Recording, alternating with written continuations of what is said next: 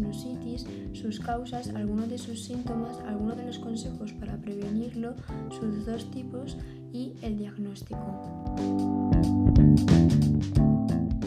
¿En qué consiste la sinusitis? La sinusitis es la inflamación de la mucosa de los senos paranasales que pueden ser causadas por un hongo, una bacteria o un virus, o bien por una alergia.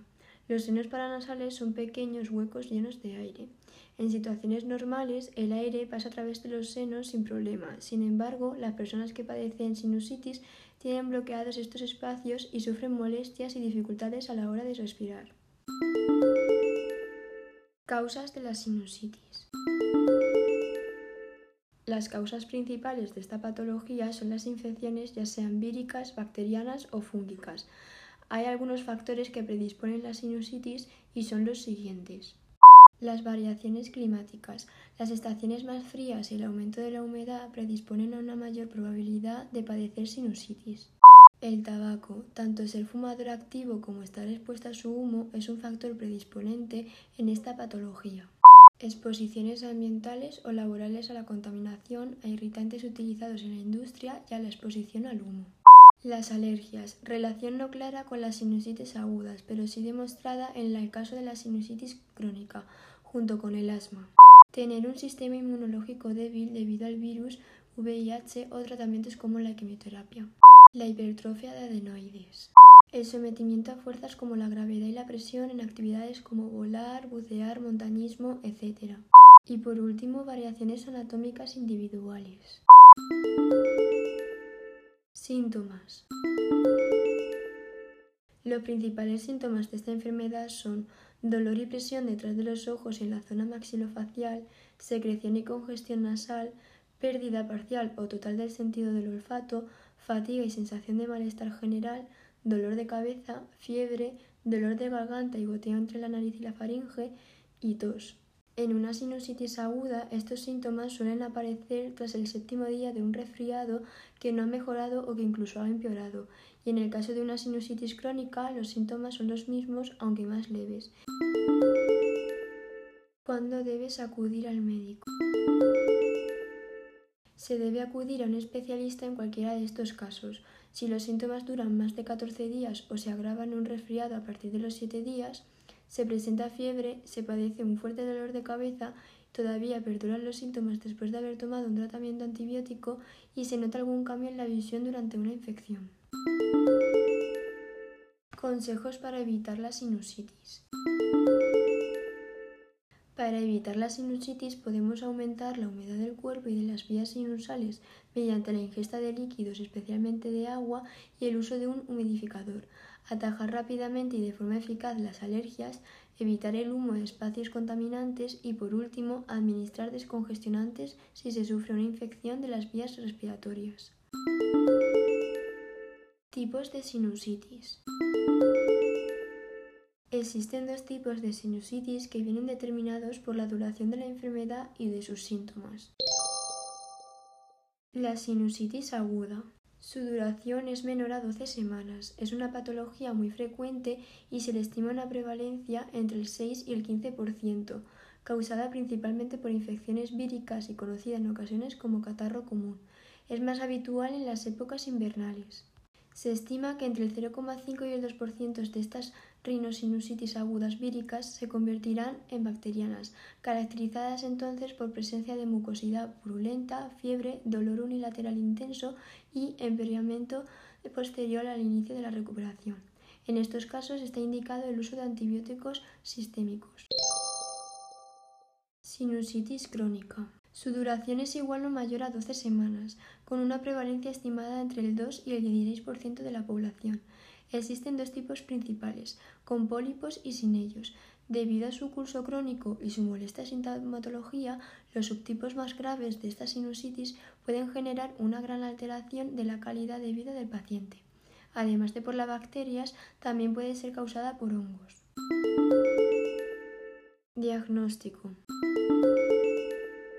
En aquellos casos crónicos o que no mejoran con el tratamiento, sería recomendable la realización de pruebas y exámenes. La rinoscopia es una endoscopia nasal mediante la que se introduce un tubo para ver los senos paranasales. La tomografía computarizada para ver las aberturas paranasales y observar el estado de los tejidos y de los huesos. La resonancia magnética para comprobar la posible presencia de tumores e infecciones en los senos paranasales. La transiluminación. El especialista proyecta una luz contra los senos para comprobar si están inflamados u ocupados. Y por último, hacer presión sobre el área sinusal para causar dolor, lo que significa que hay infección o inflamación.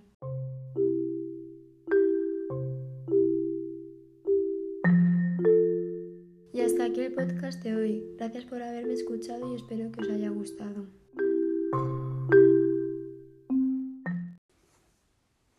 Hola, soy Alfonso Santamaría y en este podcast eh, vengo a hablar sobre los efectos de las drogas de diseño en el sistema nervioso. Una droga de diseño es aquel fármaco, eh, fármaco de la síntesis artificial eh, de forma clandestina a fin de evitar las disposiciones existentes de las leyes sobre drogas. Generalmente cuando se cogen de derivados o análogos de fármacos existentes modificando su estructura química. Las drogas sintéticas se eh, clasifican y dividen en estos grupos. Los opioides, los alucinógenos, alucinógenos las drogas disociativas, eh, los derivados de la piperacina, los entactógenos, los, eh, los estimulantes como pueden ser la anfetamina y la metanfetamina, los sedantes, los esteroides anabólicos y los fármacos contra la disfunción eréctil. Estos más que mm, eh, drogas de diseño se tratan de las drogas sintéticas dentro de las cuales se encuentran las propias drogas de diseño. La historia de las drogas de diseño comienza hacia, hacia los años 60 con la recuperación de la síntesis del MDMA. El MDMA eh, fue descubierto en 1912 y fue patentado en 1914 por una compañía alemana farmacéutica, pero eh, esta nunca llegó a comercializarse.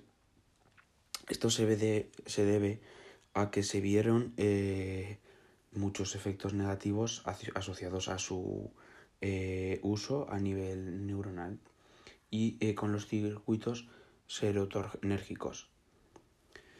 En los años 60 eh, comienza a usarse como droga psicoactiva y 10 años más tarde empiezan a aparecer los primeros estudios sobre sus efectos adversos. Poco se repara en los daños que pueden ocasionar y en el peligro que suponen para la salud pública. Uno de los grandes peligros alrededor de las drogas de diseño es la creencia generalizada de la población de que son sustancias que acercan a la, felicidad y son inocuas. Estas afirmaciones no solo no son ciertas, sino que además son falsas, ¿sí? Y lo que, eh, lo que hace es que puede llevar a jóvenes que las consumen a sufrir grandes eh, consecuencias físicas y psíquicas tanto en un futuro eh, lejano como en un futuro próximo.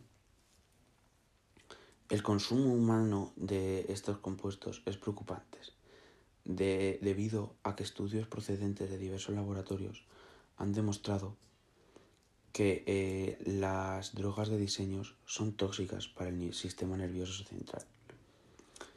Eh, y de diversas especies animales, de entre de la cual estamos eh, los primates.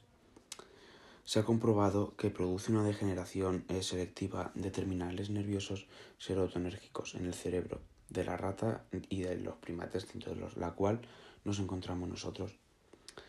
tras la administración única o múltiple de dosis que no están alejadas de la que habitualmente consume un adicto humano a esta droga. Eh, en concreto, eh, voy a hablar en este punto del MDMA. Y es que el MDMA origina una serie de síntomas y sensaciones subjetivas. Las más frecuentes eh, son las siguientes. Y es que aumenta la empatía, produce apertura emocional, reduce los pensamientos negativos, disminuye las, inhibiciones, incrementa la actividad psicomotora, produce logorrea, facilita la comunicación, produce insomnio y aumenta el estado de alerta. Los sonidos y colores aparecen además más intensos. Estos efectos aparecen en los primeros 20 y 60 minutos eh, tras la ingestión de una dosis única de éxtasis y alcanzan el pico entre los 60 y los 90 minutos y se puede mantener eh, durante 3 o 5 horas. Muchos grupos de investigación han observado que los consumidores de MDMA y de drogas de diseño en general eh, muestran una disminución en la densidad del transportador de serotonina cerebral tres semanas o más después de suprimido el consumo. Esta reducción eh, se correlaciona con la duración del propio consumo y es más pronunciado en las mujeres. Este sistema de transporte de serotonina se encuentra en la terminal de la neurona serotonérgica y su disminución es indicativa de la pérdida o destrucción del terminal.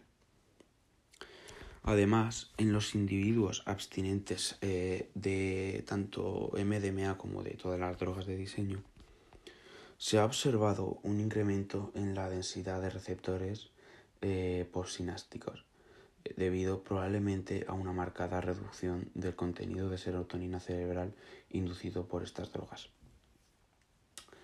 Eh, la solución y el tratamiento que se le debe dar es el mismo que se debe dar en cualquier adicto a alguna droga. Se trata de una rehabilitación por el cual eh, haya un desenganche a esta misma.